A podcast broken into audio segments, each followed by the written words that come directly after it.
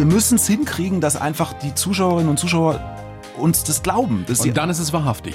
ja, also das, Das das ist dein Gefühl höchster haben, Anspruch. Den, den, den gibt's so oder die. Das ist ein Mensch, den könnte man auf der Straße so treffen oder äh, wo auch immer. Also das ist mir das Wichtigste. Egal was für ein Genre das ist, ob ich der Gute bin, der Böse, auch gerade wenn man den Antagonisten gibt, das Thema der Wahrhaftigkeit. Die blaue Couch, der preisgekrönte Radiotalk. Einer unserer Bayern 1 Premium Podcasts. Hören Sie zum Beispiel auch mehr Tipps für Ihren Alltag mit unserem Nachhaltigkeitspodcast Besser Leben. Und jetzt mehr gute Gespräche. Die blaue Couch auf Bayern 1 mit Thorsten Otto. Tim Bergmann, ich freue mich sehr. Herzlich willkommen auf der blauen Couch. Ich freue mich hier zu sein, wirklich. Tim, und du siehst so entspannt aus. Ja, entspannt trotz der Umstände der Zeiten. Ja. Ja. es ist ganz schön wild da draußen. Mir geht's auch gut. Also wir haben ja jetzt so ein bisschen die Weihnachtspause alle hinter uns und die war sehr, sehr schön. Ja, Ähm, mit Familie, genau. mit Hund. Ja, mit Hund, aber ich war tatsächlich dieses Jahr bei meinen Eltern. Also meine Frau und ich, wir haben uns dieses Jahr, ich weiß gar nicht nach wie vielen Jahren, das erste Mal sozusagen getrennt. Das hatten wir aber schon im Sommer vor. Also ihr habt getrennt Weihnachten verbracht. Ja, getrennt, Weihnachten. musst also vorsichtig ich muss sein. sehr vorsichtig sein. Nicht Ja, sowas sagen, wenn du es nicht Sonst so sehe ich nicht so gut aus. Nein, wir haben nur getrennt Weihnachten verbracht. Ne, weil es ist ja immer so eine Odyssee, halt Ja. sonst reiste dann erst zu den Schwiegereltern, dann zu den eigenen Eltern. Wenn dann die Schwiegereltern wie bei meiner Frau getrennt sind, dann musste auch noch irgendwie erst die Schwiegermama, dann den Schwiegerpapa in Österreich und so. Und das, also, und da haben wir diesmal gesagt, ey, lass es uns doch einfach dieses Jahr wirklich ganz entspannt. Wir trennen uns für diese zwei, drei Tage, haben weniger Stress. Aber es ist alles in Ordnung. Und es ist alles Im Hause bestens und Bergmann. das war auch völlig, das war auch eine gute Entscheidung und alle haben sich gefreut und hatten eine gute Zeit. Jetzt weiß ich natürlich, dass du siehst so entspannt aus nicht das originellste aller Komplimente ist. Ich kam nur drauf, weil ich mir gedacht habe, überhaupt mit diesem Komplimente machen. Für uns Männer ist das ja nicht so leicht, speziell wenn du Mann ein Kompliment machst. Bist du da gut drin, in Komplimente machen? Also jetzt, wo du es ansprichst, ich hoffe, dass ich es auch mache. Also natürlich gibt es ein paar Personen, da gehört meine Frau sicherlich als erstes dazu, denen äh, mache ich schon, glaube ich, regelmäßig Komplimente. Aber so dieses von Mann zu Mann stimmt eigentlich, dass man das aber ah, nee, nee, nee. Also ich muss schon sagen, wenn ich jetzt irgendwie enge Freunde zum Beispiel auch eine Zeit lang nicht gesehen habe, dann bin ich durchaus in der Lage, doch spontan sofort zu sagen, Mensch, Mensch, Du siehst ja blendend aus. Keinen Geht's Tag gut? älter. Genau. Doch, doch, doch. Es ist halt schwieriger andersrum, ne? Wenn jemand offensichtlich vielleicht gerade eine schwierige Phase hat, dann muss man natürlich gucken, dass das nicht nur so eine blöde Frage, so, hey, wie geht's, sondern dann muss man sich auch darauf einstellen, eventuell wird das jetzt ein längeres Gespräch. Und das ist dann schon schwieriger, finde ich, ne? Also wenn man wirklich sieht, dass es jemandem nicht gut geht und dann die Frage zu stellen, Mensch, was ist denn los? eng, ja. Also Bist du denn gut im Komplimente kriegen? Also es ist natürlich jetzt nicht so, dass ich mich nicht darüber freue, aber ich bin jetzt nicht jemand, der da drin badet und der das irgendwie braucht. Also das, bis zum gewissen Maß ist es okay, aber es kann auch dann unangenehm werden. Tatsächlich. Ich habe ein paar sehr, sehr schöne gefunden, die du gekriegt hast. oh Gott. Deswegen komme ich überhaupt drauf. Nele Neuhaus, die großartige Ja. Krimi-Autorin, Schriftstellerin. Ja, ja. In deren Krimi-Verfilmung Taunus-Krimi du ja äh, seit zehn Jahren den Ermittler Oliver von Bodenstein spielst, die hat wohl vor kurzem was zu dir gesagt? Ja. Weißt du es noch? Also ich, also da ich ja auch Jetzt siehst du, im, so, jetzt ja? siehst du Ah, langsam so Ja, aus, natürlich. wie ich mir den Oliver vorgestellt Ja, habe, als ich geschrieben habe. Ja. Das ist ein schönes. Ist das ein Kompliment? Ja, das ist ein schönes Kompliment. Das ist ja auch ein bisschen komplexer. Ne? Also das ist ja jetzt nicht nur irgendwie visuell. Es war natürlich für sie schwierig vor zehn Jahren erstmal, also in Anführungsstrichen schwierig, wenn sozusagen eine Produktionsfirma und das ZDF, die damals gesagt haben, so, wir verfilmen das jetzt gerne. Sie fand das natürlich wunderbar. Und dann kommen so Vorschläge, an wen da so gedacht wird. Und dann heißt es irgendwann so, das ist Felicitas Woll und Tim Bergmann. Und beide sind wirklich, also gute, mindestens zehn Jahre zu jung. So, ne? Weil ein Autor hat natürlich jemanden vor Augen. So. Das heißt, du wirst jetzt zusehends zum Charakterkopf. Mit deinen fast 50. Oh, Mein Gott, schon wieder ein Kompliment. ich meine, es ist schwierig. Was war Aber ich so vor zehn gemeint, Jahren? Dann war ich vor zehn Jahren irgendwie ein, äh, nein. Alles du gut. warst ja, du warst ja schon immer der herausragend gut aussehende, Ja, gut, das ist, das sind halt immer weißt- jünger aussehende Schauspieler. Ja, das sind die Kategorien, mit der, also irgendwie müssen, also ich sage das immer so, weil ich ja auch in Interviews dann, also wenn überhaupt, werde ich in Interviews darauf angesprochen. Das ist natürlich eine Art und Weise, wie erstmal versucht wird, mit jemandem klarzukommen, eine Schublade, Ja. irgendwie eine Überschrift und dann ist es bei mir eben so eine gerne, ne? Oder das war auch bei Felicia, also mir hieß es dann, ja, das irgendwie, also nee, ich will es gar nicht, ich will es gar nicht zitieren, weil es ist so, weil es ist natürlich nichts, was wir vor Augen haben in der Arbeit. Ist schon klar. Ne? Aber wenn, wenn Nele Neuhaus jetzt sagt, jetzt siehst du langsam so aus, wie ich mir den Oliver vorgestellt habe, dann ist es ein Kompliment. Dann ist es ein Kompliment. Vor allen Dingen hat sie noch davor, als sie noch in der Phase war, den zehnten Roman, der ja jetzt im November rausgekommen ist, in ewiger Freundschaft zu äh, verfassen, da, weil wir sind echt im Kontakt so, und da hat sie mir geschrieben, Mensch, jetzt passiert's mir sogar so, dass ich dich sehe, wenn ich schreibe. Und ich sehe gar nicht mehr meinen Oliver. Also sie hat natürlich einen ganz anderen Oliver im Kopf gehabt, aber sie hat vielleicht jetzt auch schon dich, so, wenn sie schreibt. Das Ja. ist toll. das hat sie, das hat sie tatsächlich gesagt. Sehr, sehr schönes Kompliment. Und noch eines von deiner Frau. Das muss Oh. allerdings schon ein bisschen länger sein. Sie muss wohl mal zu dir gesagt haben, es gibt nichts an dir, was mir Angst macht. Wow. Ja, Das finde ich, ich habe das, das noch nie gehört. Also das ist so, ich glaube, das hat meine Frau nicht jetzt in einem Interview gesagt, sondern ich habe das erzählt über einen für mich sehr, sehr wichtigen Moment in unserer Beziehung. Da waren wir noch sehr am Anfang der Beziehung, beziehungsweise da waren wir in der Phase, wo ich eigentlich in den Beruf, äh, also ich war dabei, in den Beruf aufzubrechen, hatte schon erste Dreherfahrungen und so. Und natürlich kann dir dieser Beruf, also wie er einen auch beansprucht und wenn du dann auch weg bist für mehrere Wochen, das kann einem dann schon auch zum Beispiel Angst machen. Ne? Also wenn man sagt so, boah, wie soll ich das auf die Reihe kriegen, dieses eben von zu Hause weg sein, sehr in so einen Drehprozess eintauchen, gleichzeitig vielleicht aber auch die Sehnsucht nach Zuhause oder auch das Gefühl haben, also dieses Zuhause, das ist auch der Ort, mit dem ich mich identifiziere, das bin ich, aber vielleicht gerät man ja auch sozusagen in Turbulenzen manchmal. Und das war zum Beispiel ein Punkt, wo ich dachte, oh mein Gott, was haben wir da oder was habe ich da für eine Aufgabe vor mir? Werde ich der gerecht werden so? Und dann hat sie mich einfach mal ganz grundsätzlich beruhigt und mir halt gesagt, du Tim, also eins muss ich dir jetzt mal sagen, weil ich merke ja, also wir sind ja auch immer noch dabei, uns kennenzulernen. Äh, Man hört Gott sei Dank nie auf, sich kennenzulernen, aber da hat sie gesagt, also eins mal vorneweg, es gibt nichts an dir, was mir Angst macht. Und da hat sie natürlich den Nagel auf den Kopf getroffen, weil all diese Themen, also wir könnten jetzt auch über Eifersucht sprechen zum Beispiel, das ist ja eigentlich alles nur Angst. Ne? Neid, all das sind alles Ängste. Und wenn du da hörst mit einer solchen Ruhe und tiefen Entspannung und Kraft und ein Vertrauen von den Menschen, den du liebst, du machst mir keine Angst. Puh, das war Tolles wirklich, Kompliment. Ja. Und ich habe mir gedacht, schlussfolgernd daraus, hast du keine dunkle Seite in dir, die Angst machen könnte? Ja, doch, natürlich. Also davor hatte ich ja auch Angst. Ne? Eben, aber- also aber mal, ich war Anfang offenbar 20, ne? Nee. Also sagen wir mal so, ich habe mich dann ermutigt gefühlt, das ein oder andere anzusprechen und da hat sie immer noch mich mit offenen Augen angestrahlt und gesagt, ja, ich, ey, Also ich du bin hast ja nicht über blöd, dein- ich weiß Macken und Untiefen Ja, geredet? ich weiß ja darum, aber das macht mir keine Angst. Kannst du, kannst du von einer erzählen, was jetzt vielleicht nicht zu intim ist? Naja, also ich sag mal so, ohne zu intim zu werden, das, was ich ja gerade versucht habe, so ein bisschen zu umschreiben, ne, was so, ein- was so ein Dreh, so eine Arbeit manchmal mit sich bringt, ist, dass man, ich will es mal anders formulieren, dass man zum Beispiel auch mal verloren gehen kann. Ne? Dass man in Versuchung gerät. Ja, ich meine das jetzt gar nicht. Oder in der Rolle verloren geht. Ja, auch einfach wirklich im Sinne von, ich meine das noch größer als jetzt nur zum Beispiel, also was du jetzt meinst, ein Flirt oder sowas, ne? Oder in Versuchung, wie auch immer, sondern wirklich, dass dich eine Arbeit komplett Auffrisst. Ja, auffrisst oder auch, auch dich dazu bringt, dass du eine ganz andere Perspektive einnimmst, was dein Leben angeht, was dein Lebensplan angeht. Und du auf einmal dich fragst, muss ich irgendwas radikal ändern? Also, weil du bist ja immer auch, auch in, in so einem Struggle, auch mit dir selbst, also auch, auch mit dir selbst als Künstler und manchmal, wenn man auch das Gefühl hat, man muss irgendwas ändern, damit man irgendwie noch in andere Dimensionen vordringen kann als Schauspieler. Und dann fängst du an, alles zu hinterfragen. Also dich selbst, aber vielleicht eben auch zum Beispiel deine Beziehung. Das heißt, so, es ne? gibt in deinem Leben oder es gab schon die Phasen, wo du einfach jetzt nicht unbedingt äh, der angenehmste oder vielleicht der einfachste Zeitgenosse warst oder auch Nee, in einer Beziehung. nicht. Nein, war nicht also der, den man einfach der nur angenehm, nur einfach wäre ja auch furchtbar, Furchtbar, langweilig. ja. Ich, ich frage auch deshalb, weil du ja fast ausschließlich positiv besetzte Charaktere spielst. Ne? Gott sei Hast Dank mal nicht nur. Aber, aber wann hast du das letzte Mal so einen richtigen Bösewicht oder so einen Fiesling gespielt? Ähm, also Moment, da muss ich, also merkt natürlich, ich muss darüber nachdenken, aber tatsächlich, oh Gott, oh Gott, oh Gott, wann, also mir fällt, Also ich habe einmal so einen richtig korrupt verkoksten Streifenpolizisten in Unter Verdacht gespielt mit Senta Berger in der Reihe. Ne? Also die Reihe, die habe ich sehr, sehr geliebt ja. und dann tolle Frau, tolle lange, Schauspielerin. Ja, ganz, ganz wunderbar. Und da haben wir immer lange darauf hingearbeitet. Also ich kannte den Produzenten und so und der hatte das immer im Kopf.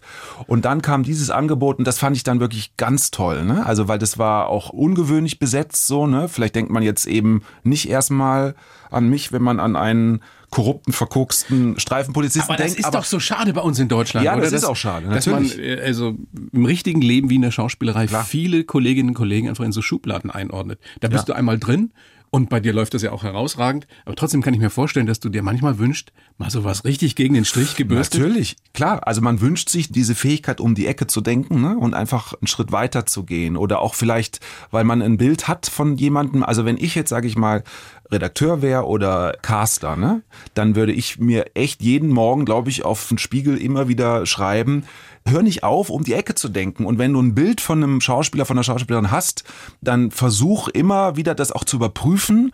Und überprüfen kannst du es natürlich nur, indem du dir auch die Arbeit oder die aktuelle oder auch was, was du vielleicht entgangen ist, indem du dir das anguckst und das finde ich, erlebt man Gott sei Dank immer wieder, ich auch. Und diese Momente, wo ich dann eben zum Beispiel den Antagonisten gegeben habe, ja, war immer ganz wunderbar, weil du kannst einen Antagonisten so besetzen, dass er es wirklich schon im Gesicht hat, auf der Stirn. Und du denkst, oh, jetzt kommt der Antagonist zur Tür ja, herein. viel spannender ist doch, wenn du es nicht gleich siehst, ja. wenn es nicht so vordergründig ist. Finde ich auch. So, auf jeden Fall haben wir das auch geklärt. Wir sind uns einig. Doppelfolge ähm, Taunus-Krimi Muttertag. Muttertag ja. am 14. und 16. Februar 2015 im ZDF. Da bist du wieder der Gute, da bist du der Chefermittler Oliver von äh, Bodenstein. Da geht es um einen Serienmörder, der eben immer am Muttertag zuschlägt. Gruselig klingt das erstmal.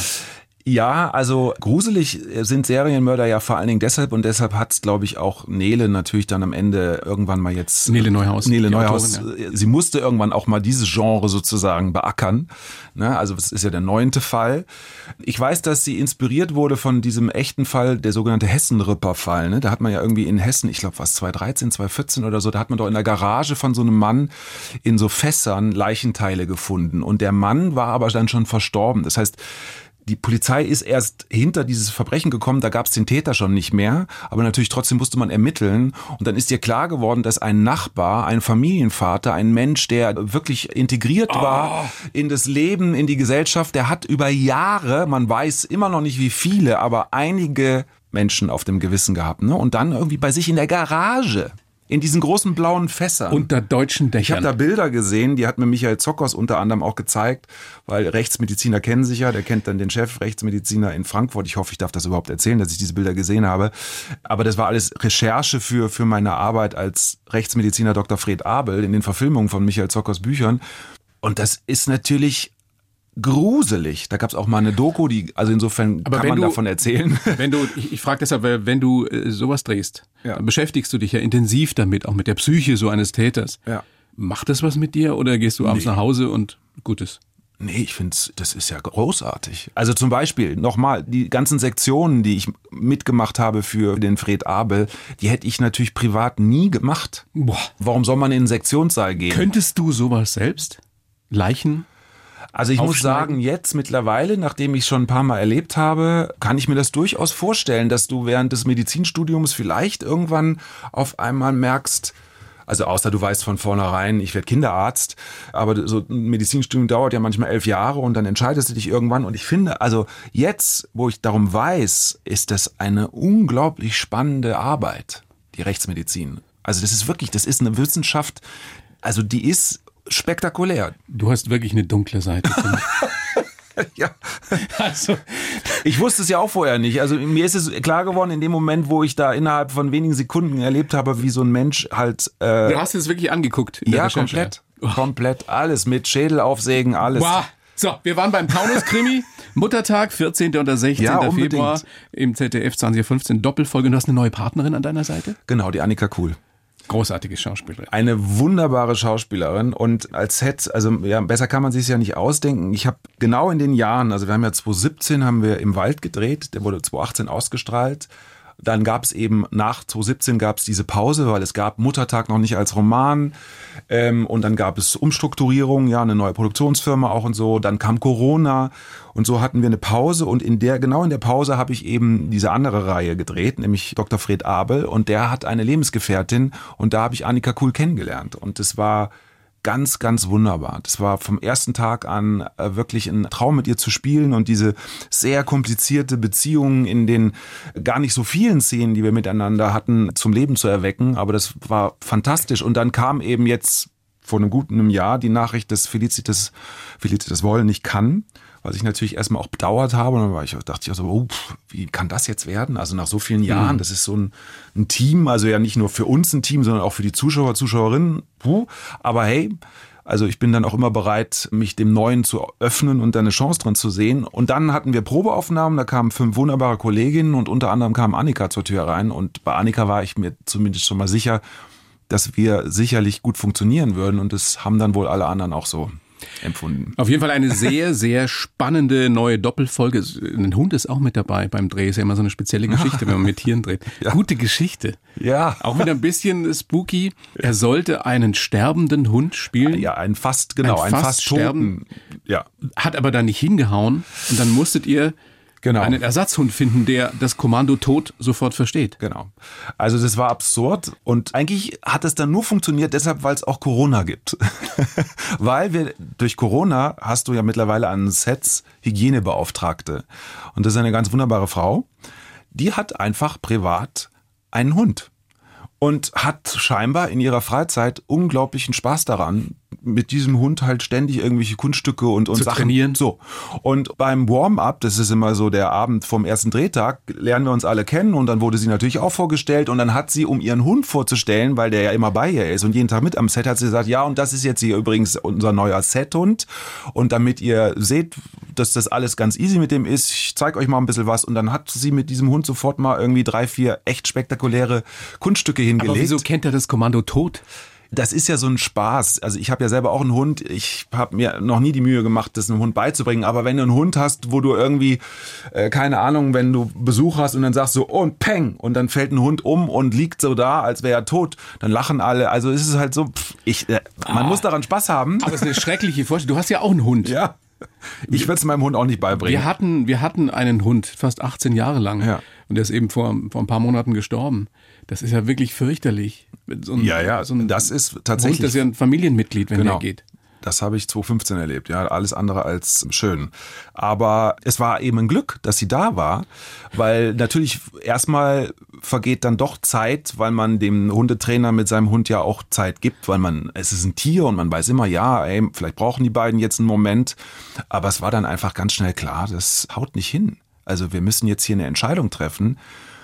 Und ja, und dann sagte eben jemand, ja Mensch, wir haben doch, ich sage jetzt extra keinen Namen, so, wir haben am Set Moment und dann ist man sofort zu ihr hin und hat gesagt, was meinst du, glaubt, meinst, meinst du, das klappt und so? Da sagt sie, also, also ich denke schon so. Und dann wurde der Hund präpariert und so. Und, und der konnte das dann. Zack.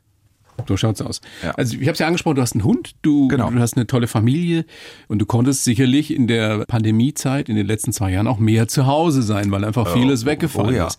Jetzt habe ich gelesen in der Vorbereitung, dass das für dich wie Urlaub ist, wenn du einkaufen gehen kannst, kochen kannst und solche Sachen. Stimmt das? Naja, das, das ist halt auch so, also, so das entsteht natürlich auch durch Gespräche mit Journalisten, so, so, so. Jetzt sind's wir wieder. Jetzt sind es, nein. So eine, du hast weil, es doch gesagt. Nein, guck mal, ja klar, du wirst natürlich gefragt, ja und, was machen sie denn so in ihrer Freizeit und wenn sie nicht drehen? Und dann habe ich irgendwann mal gesagt, und es ist tatsächlich ein, ein, Versuch, das zu beschreiben, dadurch, wenn du fünf Wochen einen Film drehst oder jetzt drehen wir gerade eine Miniserie seit Oktober, die geht jetzt über Monate, dann bist du einfach wirklich wochenlang unterwegs und dann ist natürlich erstmal allein schon das das nach Hause kommen, das ist dann schon spektakulär, einfach, dass du zu Hause bist, dass du einen Alltag hast, dass du wieder einkaufen gehen kannst und solche Sachen. Also ich mache das tatsächlich auch gerne. Es gibt ja Leute, die machen das nicht gerne. Kochst. Ich habe auch kein Problem damit, die Wohnung sauber zu machen. Ich mache das gern. Das ist für mich, äh, habe ich auch dann irgendwann einmal gesagt. Was machst du am liebsten? Staubsaugen? Bügeln? Äh, also ich finde, die Kombination ist es, ne? Also der Prozess, ne? Also man fängt ja an zu, erstmal geht's ja mit dem Swiffern los. Du hast einen richtigen Plan, wenn du Ja, sauber klar, machst. natürlich. Ich- Also du swifferst. Ja, klar. Also machst- also ich hoffe es, also ich weiß jetzt nicht, was Menschen, die sich wirklich auskennen, sagen, ja, erst zwiffern ist ja ein Blödsinn, du musst erst Staubsaugen und dann zwiffern, weiß ich nicht. Aber ich habe schon einen Plan. Ich weiß auch genau, in welchem Zimmer ich anfange und so, ne? Und dann muss man ja mal gucken, wenn du einen Hund hast, dann musst du eigentlich immer so für den Flur, für diesen letzten Moment, musst du eigentlich, das musst du dir dann aufbewahren und dann eigentlich einplanen, okay, danach oder kurz vorm Gassi gehen, von einem ausführlichen Spaziergang, dann setzt du den Hund kurz schon an die Tür, wischt dann noch feucht durch den Flur und dann geht's erstmal raus an die Isar. Ist Kann man herrlich. dich mieten, Tim? Nee. Also ich meine, nee, nee, weißt du, nee, wenn das es ist schon irgendwann mal nicht mehr laufen sollte, Ach so- du meinst dann auch noch am besten nackt putzen.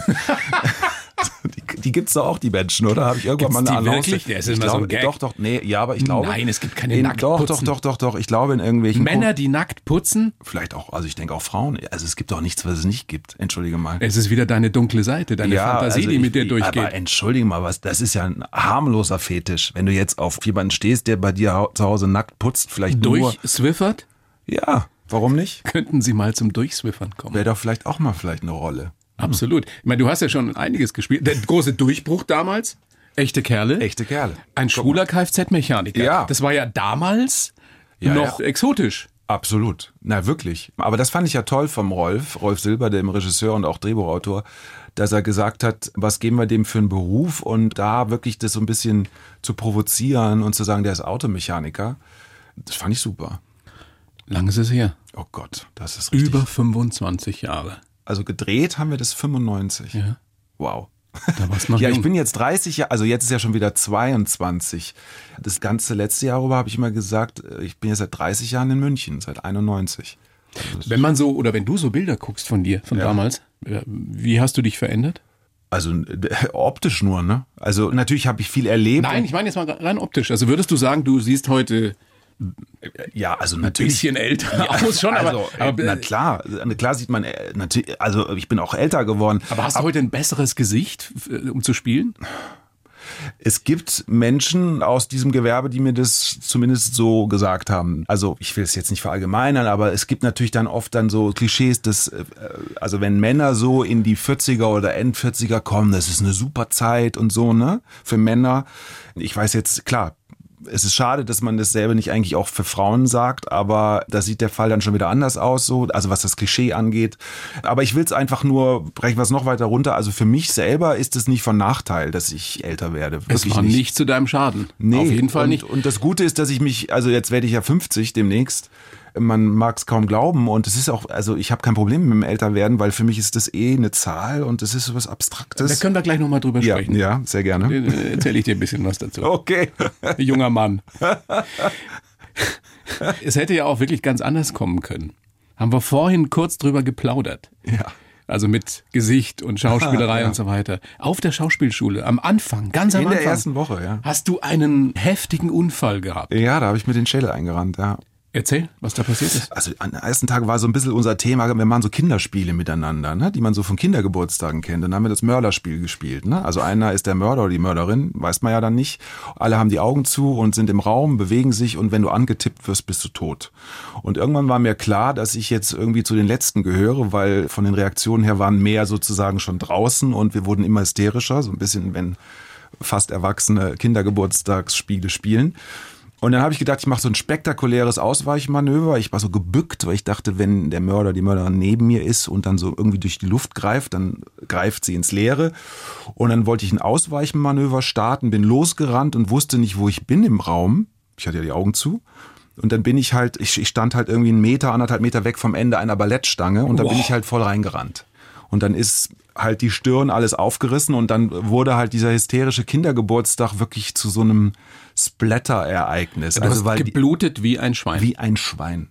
Und die Leute, also die Leute, die, die, meine lieben Mitstudierenden, heutzutage muss man ja immer aufpassen, wie man es alles formuliert, ähm, sind wirklich zum Teil schreiend rausgerannt. Der wirklich von uns allen ja sehr geschätzte Jens Harzer, ne, der in meiner Klasse war, der ist sofort rausgestürmt, der ist ein Stockwerk höher, der hat sich in einen Raum, ins Studio 3 ist der rein und hat sich hingesetzt, hat er mir nachher erzählt und hat immer wieder nur gedacht, bitte lieber Gott, bitte lieber Gott, lass ihm das Auge, weil aus seiner Perspektive hat sich das so angesehen, als wäre die Stange in mein Auge, in mein oh. rechtes rein. Ne? Es war ja kurz da drüber. Aber du warst nicht bewusstlos. Nein, voll da. Und dann? Es blieben nur die, sage ich mal, die Zivildienstleistenden aus meiner Klasse im Raum. Die anderen mussten raus, weil es einfach auch kein schöner Anblick war. Der ähm, andere wunderbar und von mir sehr geschätzte Freund Arndt Klavitter in meiner Klasse, der konnte sehr gut zeichnen. Das war ja alles Gott sei Dank noch jenseits von Handys. Andere heutzutage hätten das Leute sofort dann irgendwie, glaube ich, fotografiert, gefilmt. Der hat mal gezeichnet, wie das aussah. Also dieses, weil 15 Zentimeter. Also direkt hier unterm Haaransatz. Mitte, genau. Und am Haaransatz lang.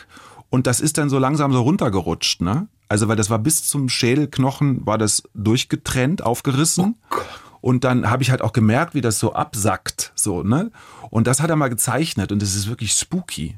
15 Zentimeter. Ja, das war ein, ein Sanitäter, war im Innenhof der Kammerspiele, sagte dann über Funk, ja, 15 Zentimeter Schwartenriss. Und da habe ich halt gedacht, also sorry, 15, aber du, ich, jetzt kann ich meinen Beruf an Nagel hängen. Ich meine, 15 Zentimeter im Gesicht. Aber die haben das gut hingekriegt, man sieht ja wirklich gar nichts. Ja, Jörg Hube, Gott sei Dank, hat angerufen im Rechts der Isar und da wirklich Alarm gemacht, dass das jemand sozusagen operiert und zusammenflickt, der wirklich Sachverstand hat. Und da kam eine ganz wunderbare Ärztin, die hat dann anderthalb Stunden lang nur örtlich betäubt, hat das zusammengenäht und es, sie hat geflucht dabei, weil es echt kompliziert war. Hier an der Seite war es so ein bisschen ausgefranst. Also hier ist ja so ein sauberer Riss. Mhm. Da war es einfach.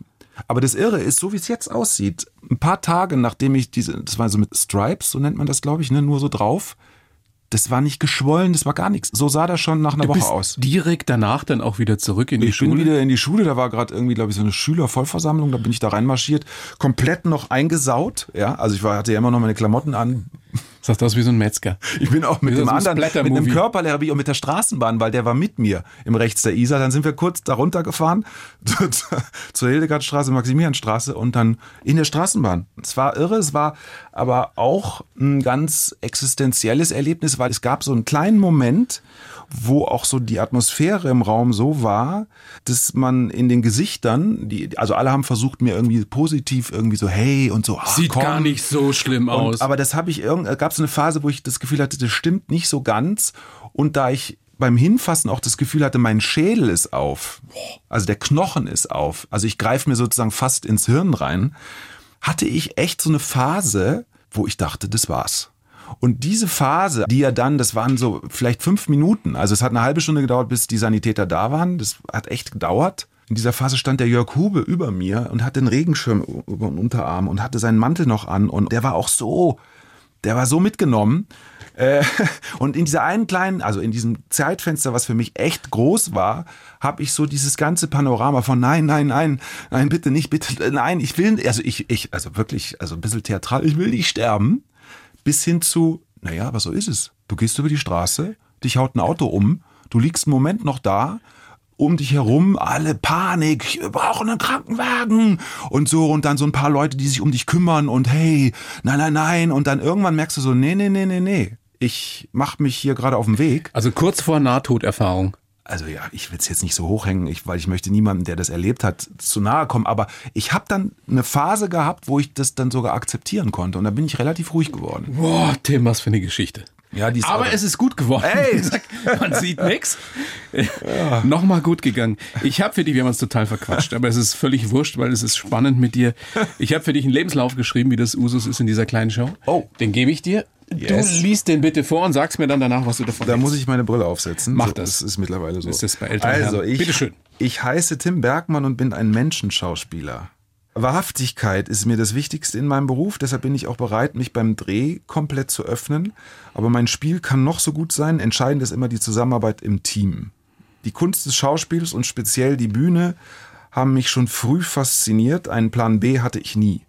Kfz-Mechaniker, Rechtsmediziner oder Chefermittler. Bei meinen Rollen liebe ich die Abwechslung, privat stehe ich auf Beständigkeit. 25 Jahre bin ich mit meiner Frau zusammen und sie hat mir nicht nur das Tanzen beigebracht. Ja, sehr schön. Ja. Passt so, können wir soll ich, soll ich meine Unterschrift untersetzen? Ja, unterschreib's. nee. Ja, total. Also, ja. Fangen wir doch mal vorne an. Tim Bergmann, geboren 2. März 72 in Düsseldorf. Ja. Das heißt, du wirst jetzt wirklich in Kürze 50. Oh mein Und hast vorhin schon gesagt, es ist nur eine Zahl. Das glaube ich dir nicht so ganz. Ja, doch, ist aber wirklich so. Wirklich, wirklich, wirklich. Aber da kommt doch das Bewusstsein schleichend in den Hinterkopf, jetzt bin ich definitiv nicht mehr jung. Naja, es ist so, natürlich, klar, also äh, 50 ist eine Zahl, also wenn du das einem 15, 18, 20-Jährigen sagst, Auch hey, denk mal 30-Jährigen. dran. Ja, ja, 30, also 30 hast ja schon so eine Schwelle zum ersten Mal. Da gibt's ja Leute, die haben richtig Problem, wenn sie 30 werden. Ne? Hatte ich auch schon zum Beispiel nicht. Ich dachte, ey, was ist denn los, Kinders? Also, so. Aber 50 ist was anderes. Also 50 fand ist eine andere Zahl. Schon. Ja, klar. Aber das Ding ist, wenn es mir, sag ich mal, körperlich nicht so gut gehen würde und ich da wirklich überhaupt keinen keinen Unterschied, also es ist sogar so, also weil hier ja auch steht, 25 Jahre bin ich mit meiner Frau zusammen und sie hat mir nicht nur das Tanzen beigebracht. Also ich glaube, Johanna würde auch das unterschreiben, also und sagen, weil wir arbeiten ja auch zusammen zum Beispiel, ne? also äh, in ihren Produktionen bin Sie ich ist manchmal dabei. Choreografin. Sie ist Choreografin, Regisseurin, macht so Tanztheater. Und da bin ich auch manchmal dabei. Ne? Es gibt noch eine Produktion, die wir auch immer noch auf die Bühne bringen. Und irgendwann haben wir, glaube ich, vor zwei, drei Jahren schon in irgendeinem, auch ich glaube in einem Zusammenhang mit dem Geburtstag oder, oder auch gesagt, ey, Tim, ganz ehrlich, ich habe dich ja auch unterrichtet irgendwie, ne? Also vor 30 Sie war Jahren. deine Körperlehrerin. ja, an der Falkenberg-Schule. Oh mein Gott, Skandal. Heutzutage wäre das alles nicht mehr möglich. Wart ihr da schon zusammen dann? Wir sind während der Ausbildung zusammengekommen, ja. Oh, oh, oh. ja. War aber Gott sei Dank nie ein Thema. Ne? War nicht geheim? Also wir haben es nicht an die große Glocke gehängt, es wussten dann auch alle, aber es war Gott sei Dank kein Problem. Ne? Ich weiß nicht, ich glaube jetzt mittlerweile so in den Zeiten von MeToo und von allem, ich glaube, zwischen Menschen wird sowas immer vorkommen und wir sind ja eigentlich, sag ich mal, anders als an der Schule, wir sind ja schon fast sozusagen irgendwie erwachsene Menschen. Ne? Ja, und es hat ja auch funktioniert. Es hat funktioniert, genau.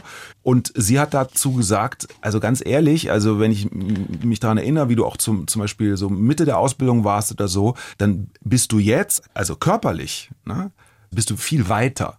Ne? Was machst du alles? Ich mache Yoga, ich mache Sport, ich halte mich fit, ich achte auf mich und, und deshalb, also es gibt noch nichts, was mehr zwickt als vor 20 Jahren. Und deshalb ist es wirklich, also der einzige Moment, wo du ja siehst, dass du älter wirst, ist, wenn du in den Spiegel guckst, so. Oder wenn irgendwann der Körper dir sagt, so, dein Rücken ist nicht mehr das, was er mit Du 30 hast war. keine Probleme. Nein. Rücken, Knie, Nein, Hüfte, nee. nichts. Nein. Also ein Rückenproblem hatte ich schon als Kind, also um das weiß ich, ja. Also ich habe da so ein zwischen L4 und L5, aber das ist, das ist angeboren. Und das ist aber jetzt nicht schlimmer, als ich schon immer hatte. Und deshalb habe ich auch schon als Zehnjähriger habe ich da Krankengymnastik gemacht. Also deshalb sind das alles so Sachen, wo ich sage, nee, also Ja, sei Ähm, froh. ja. Dann soll es so bleiben. Dann und soll dann es so freu bleiben. dich auf deinen 50. Genau. Geburtstag. Willst du groß feiern, wenn es geht? Ich glaube, ich mache das so, also gro groß. Ja, so ein paar Freunde halt einladen. ja, ich glaube an dem Tag selber jetzt nicht. Da wird so Kernfamilie, aber weil es auch unter der Woche ist, aber an dem Wochenende, glaube ich, wird es dann so eine etwas größere Runde geben. Zurück in deine Kindheit, die Eltern beide Beamte gewesen, sehr kulturinteressiert, Bildungsbürgerhaus, das heißt, Ja, kann man so sagen, wurde genau. viel gelesen, viel Musik gehört. Genau. Du selber hast Geige sehr früh gespielt Geige, dann Saxophon. später Saxophon, ja. und warst mit deinen Eltern schon ganz früh im Theater. Ja, wollte ich unbedingt. Da habe ich hingeredet und dann haben sie mich mitgenommen. Nathan der Weise. Nathan der Weise, genau. Wie alt warst du da, als du das gesehen hast? Ich kann es nicht genau sagen, sieben oder acht. Und das hat dir gefallen? Ich habe kein Wort verstanden. Ich fand's großartig, weil das war so eine wilde Inszenierung. Das weiß ich noch ewig lang, aber ich habe wirklich gefühlt vorne auf der Kante gesessen und das, das war so eine Inszenierung, wo wo die Schauspieler auch so ins Publikum gekommen sind und irgendwie, also es war ein Spektakel. Aber vor allen Dingen ist mir klar geworden in dem Moment, weil in dem ersten Schuljahr habe ich gedacht, ich will Lehrer werden und ich gehe jeden Tag in die Schule anders verkleidet, so dass sie mich die Kinder nicht erkennen also mir ging es nicht darum, Kindern was beizubringen, sondern ich habe, also für mich war das eine Bühne, ja. So. Schon so früher. Und dann habe ich im Theater gesessen und gesagt, oh mein Gott, ich will doch gar nicht Lehrer werden, ich will Schauspieler werden. So Das einfach hast du dir mit das. acht gedacht. Ja, also Und wirklich es kam nie wieder ein anderer Berufswunsch. nie wieder. Kein Plan B, nichts. Kein Plan B. Was fasziniert dich bis heute da so dran? Ich habe dir reingeschrieben sozusagen als Schlagzeile, ich bin ein Menschenschauspieler. Ja, das ist ganz. Weil du dich so sehr für, für ja, das Menschen ist, das ist ja nicht von mir. Das hat mal ein Intendant, der mich irgendwie bei so einer Lesung angekündigt hat, hat es gesagt und das hat mich für so einen Moment total gefreut und berührt, weil ich so dachte, damit kann ich echt was anfangen. Da kann ich nur sagen, ja, das ist, das, das ist genau das, was ich versuche. Das erinnert mich auch daran, dass ich von meiner wohlgeschätzten Rollenlehrerin Helga Engel, die leider nicht mehr lebt, die hat mal mit dem Götz George gedreht, ne, ein Schimanski. Und die hat immer ganz viel vom Götz erzählt, noch bevor ich ihn dann Gott sei Dank auch in zwei Produktionen kennenlernen durfte. Und die hat gesagt, dass er immer so von der Szene hat er dann mit Helga da gestanden und hat sie so an der Hand gehabt und kurz vorm Bitte sozusagen des Regisseurs hat er immer gesagt, Mensch, wenn es nur menschlich wird. So, ne? Wir müssen es hinkriegen, dass einfach die Zuschauerinnen und Zuschauer uns das glauben. Und dann ist es wahrhaftig. ja. Also dass sie Das das, ist Gefühl dein höchster haben, Anspruch. Den, den gibt's so oder die. So, ne? Und es ist nicht irgendwas, weiß ich nicht, irgendwie, ja, will ich jetzt gar nicht falsch benennen, sondern einfach, ja, die Menschen haben das Gefühl, das ist ein Mensch, den könnte man auf der Straße so treffen oder wo auch immer. Das ist mir total, also das ist mir das Wichtigste. Egal was für ein Genre das ist, ob ich der Gute bin, der Böse, auch gerade wenn man den Antagonisten gibt, ne? Also auch da, ich würde auch beim größten Ungeheuer, ne? Das hat der Götz ja auch mal den Mengele gespielt, ne? Er hat auch versucht, in diesem abgrundtief bösen Menschen eben, wie gesagt, den Menschen zu entdecken. Das ist die große Kunst eines Schauspielers oder einer Schauspielerin. Ja, Kannst du das irgendwie uns äh, Laien erklären, wie man das macht? Oder ist das einfach die Gabe? Ich habe mich natürlich, weil du das ja gerade gefragt hast, ich habe mich gefragt, was hat mich eigentlich so früh, was hat mich da auch angezogen? Ne? Und das ist etwas, was mir, glaube ich, in dem Moment überhaupt nicht bewusst war. Als Kind liebst du dann das Spektakel, sag ich mal. Ne? Also diesen fast rauschhaft, dieses Gefühl von, in, also Düsseldorfer Schauspielhaus, da passen ein paar hundert Menschen rein. Das ist wirklich ein großes Theater und du merkst, wie dieser ganze Saal, wie alle, wenn es ein guter Abend ist, wirklich in, in Verbindung sind mit den Menschen, die da auf der Bühne sind, die die Geschichte erzählen.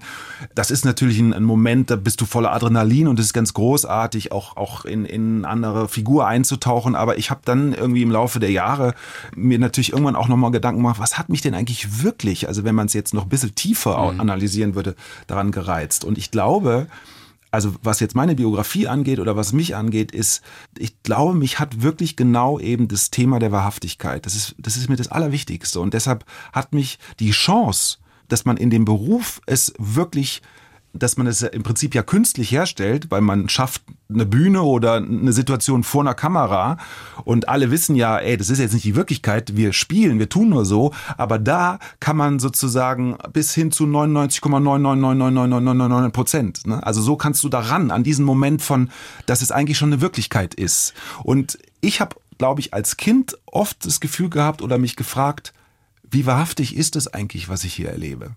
Ich erinnere mich an Momente, wo ich mich das wirklich als Kind gefragt habe und ich habe zum Beispiel total gerne Lügengeschichten erzählt, weil ich der Wahrheit oder der Wahrhaftigkeit nicht getraut habe. Weil ich das Gefühl habe, viele Menschen spielen sich eh nur was vor. Das, was sie wirklich denken, trauen sie sich nicht zu sagen. Ich habe immer gespürt, dass so ganz viel, weißt du, so der Subtext ist ganz laut und die Leute tun nur so. Und deshalb habe ich gedacht, oh. Und, Und ich als weiß nicht, Schauspieler musst du eben nicht hinterm Berg halten damit. genau, das ist Da so großartig. du tatsächlich dich komplett öffnen. Genau. Auch mit deinen Untiefen, mit deinen dunklen Seiten. Alles. Alles kann er rauslassen. alles sozusagen rausholen und zulassen und, Und äh, kommst nicht in den Knast dafür. Oder kriegst noch nicht mal Ärger mit der Frau. ja, es ist nicht herrlich.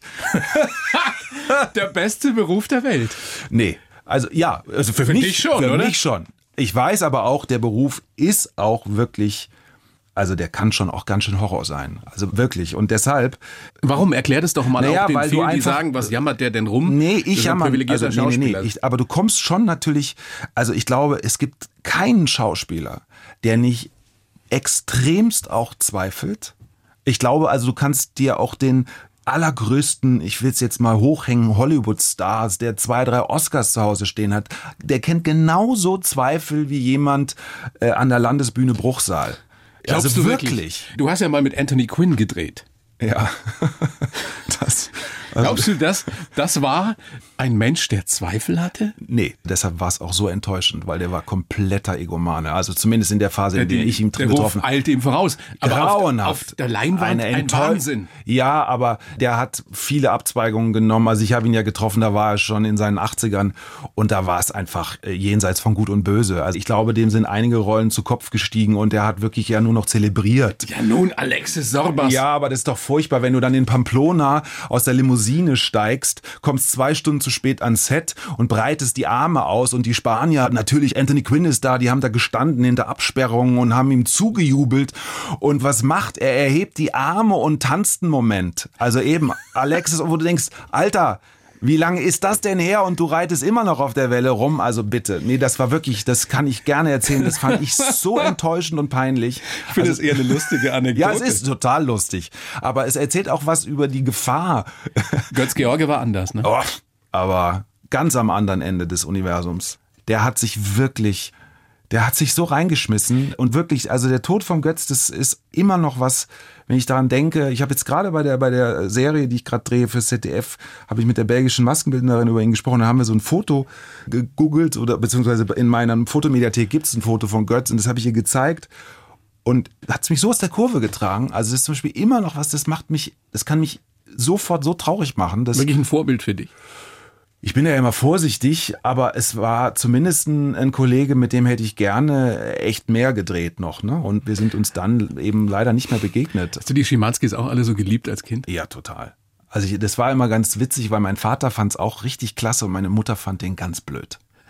Bei uns war es umgekehrt. Den Schimanski, Meine Mutter den fand ihn toll, Echt? mein Vater Aber mein Vater ja- war da- Richter und der fand das, das ist auch so ein, so ein äh, Ja, und Kriminalkommissar, der geredet hat und er war immer dieser, das fand meine Mutter so blöd. da war immer was los. und wenn er dann auch so zur Tür reingepoltert gekommen ist, wie eben Schimanski so war und seine Sprüche so hatte und so. Ja, aber was der da auch versucht hat, zum Beispiel sprachlich, ne, eben dieses auch zum Thema, wenn es nur menschlich wird, das war echt was, das war schon ungewöhnlich, ne. Also manche hat's genervt oder manche haben gesagt, äh, warum nuschelt der so, ich verstehe kein Wort. Das war auch ja, ich will es jetzt nicht zu hoch hängen, aber das war schon noch ein bisschen revolutionär. Ne? Also vor allen Dingen in, in dem Genre Tatort, ne? so ein Kommissar zu entwickeln und zu behaupten, so, das ist jetzt hier äh, der neue Tatortkommissar aus Duisburg. Respekt, fand ich schon Wenn toll. du mal äh, in, in 25, 30 Jahren, wenn es so eine Retrospektive gibt auf Tim Bergmann, was möchtest du, dass die Menschen über dich sagen? Äh, also ohne die eine oder andere Rolle hervorzuholen, wenn sozusagen Leute wirklich das Gefühl haben, so wie es hier steht, mir ist es gelungen, irgendwie egal was das für eine Rolle war, was für ein Genre, mir ist es irgendwie immer gelungen, dass man das Gefühl hatte, das glaube ich dem, was der da gerade sagt, wer er da gerade ist, auf so eine ganz unmittelbare, scheinbar leichte Art und Weise, dann wäre das, ach, dann wäre ich schon happy. Mehr brauche ich nicht. Also mehr, mehr an Feedback brauche ich nicht. Tim, ich wünsche dir das und bin mir sehr, sehr sicher, da wird noch eine Menge kommen. Du hast inzwischen über 100 Rollen, glaube ich, gespielt. Ich, ich hab's jetzt. In deinem zarten ja, Alter. Ich glaube ja. Da kommen bestimmt noch mal 200 dazu. Oh mein Gott. Wahnsinn. Danke mich sehr bei dir für das Gespräch. Sage sehr, sehr gerne 14. 16. Februar. Doppelfolge Unbedingt. Taunus-Krimi, ZDF 20.15 Uhr. Muttertag. Muttertag. Und ansonsten bist du jetzt erstmal äh, zum Drehen in Thailand, glaube ich. Genau, ich breche jetzt auf nächste Woche nach Thailand, weil wir da noch die Tsunami-Bilder sozusagen drehen äh, für unsere Miniserie, weil die Menschen, die da vorkommen, die haben alle den Tsunami erlebt miteinander. Und das haben wir jetzt sozusagen noch vor uns. Heftig. Das wird sicherlich, ja, also da gibt es Szenen, die sind durchaus intensiv. Wird dann wann zu sehen sein? Oh, ähm, ich hoffe noch in diesem Jahr. Also ich hoffe 22, aber eher so im Herbst, Winter. Und ich glaube, da alle Beteiligten jetzt schon sehr begeistert sind von dem, was wir da bisher gedreht haben, wird man das mitbekommen, dass es im ZDF läuft. Sehr schön. Und ich wünsche mir, dass wir beide, wir hatten ja mal so eine Idee, so eine Art Podcast zu machen über Oh die ja. Falkenberg-Schule, Unbedingt. Das fände ich dass wir großartig. dieses Jahr damit weiterkommen, dass wir das hinkriegen. Das wäre Ja, toll. das fände ich ganz toll. ist ja großes Jubiläum gewesen. Genau, 75 Jahre Otto Falkenberg Schule, ja. Ein Wahnsinn. Schauen wir mal. Tim, ich danke vielen dir. herzlichen Na, Dank. ich danke dir. Alles Gute. Dir auch. Die Bayern 1 Premium Podcasts. Zu jeder Zeit, an jedem Ort. In der ARD Audiothek und auf bayern1.de. Bayern 1 gehört ins Leben.